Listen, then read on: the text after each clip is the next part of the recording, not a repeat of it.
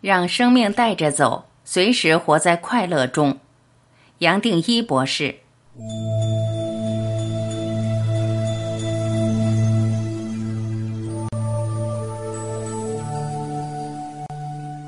问：我们遇到一些不愉快的事，当然有一些难过的情绪。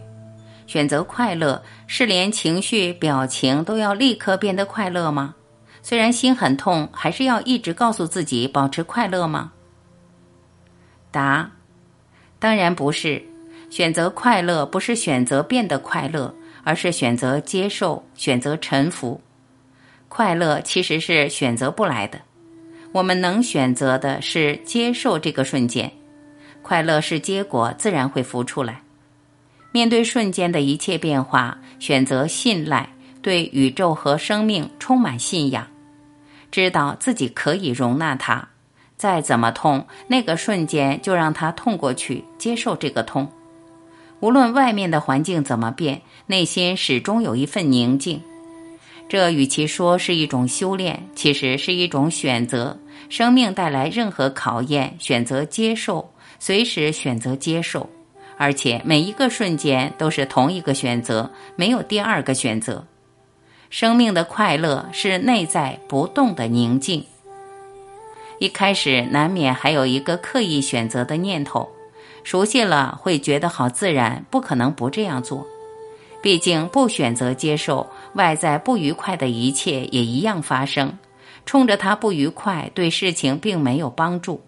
选择接受，从这个瞬间再到下个瞬间，到下下个瞬间，成为你的习惯。接受也就成为你生命的一部分，在接受的过程，沉浮自然浮现，也才体会到什么是外表虽然在流泪，但内心很安静。这种宁静本身就是生命的快乐。真正的快乐是选择接受的结果，是生命自然的流露，表达内心深处一种不动的宁静。也许会有朋友以为，那么遇到好事，我也不需要有快乐的表达。其实刚好相反，懂了这种生命真正的快乐，遇到好事，你反而会更珍惜，知道这是生命带来的礼物，而不是轻易让它过去，也就在人生中消失。不止如此，还会提醒自己，就连遇到不好的事情，也是生命带来的礼物。如果能体会到这一点。看待一切自然平等，而一个人也自然快乐，不止自己快乐，也为周边的人带来快乐。很多人会担心这种接受会不会让人沉浸在这种状态里出不来，甚至认为臣服就等于投降、放弃。刚好相反，练习接受或臣服，是为了不让这些不愉快把我们绑住。不让我们陷在情绪和念头的泥沼里而看不清周边，不让我们继续充满烦恼。念头的作用很大，一个念头召唤出许多的情绪和故事。比如说，别人说了一句话，我们会开始想，他为什么这么说我？或是别人晚到了一点，我们的心里会冒出，他为什么不准时？是不是对我有意见？可能只是很单纯的耽搁，但是我绝对不会放过，要生出一串的故事。臣服的意思是每一个瞬间，既然已经发生，就接受它。这本身让我们的念头自然减少，内心自然有空间，有足够的注意力去面对眼前的事情。很多时候，不急着动作是更好的对应方式。臣服的心境让生命自己动起来。也可以说，一个人臣服后，他的生命才真正活泼起来。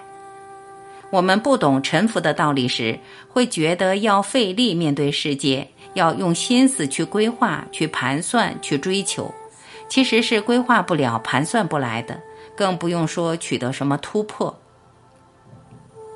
反而是把自己放掉，把自己交给世界，交给宇宙，交给生命，一个人真正的我才会活出来。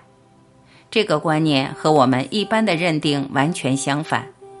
一个臣服于生命的人，外表看起来安安静静的，却很有效率，完成一项又一项的事。哪怕他个人也觉得无所谓，完成或不完成也没有什么区别。这种臣服的心境，自然带来臣服的行动。生命自己动起来，世界带着我们轻轻松松地活下去，不费力，自然快乐。而这种快乐会自然感染身边的人。当然，大多数人听到这么简单的道理，还是不会轻易放过自己。其实，真的没有什么规划好谈，也只是顺着这个瞬间的要求去做，什么都不做也无所谓。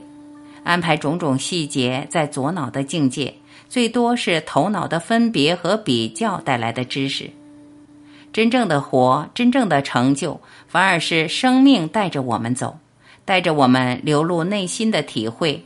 这是沉浮为我们带来的生命的大智慧。随时活在快乐中，充满善意，充满希望，充满祝福。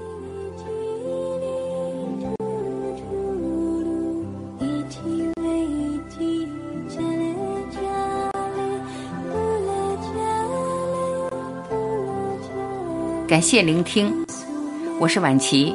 今天我们就分享到这里，明天再会。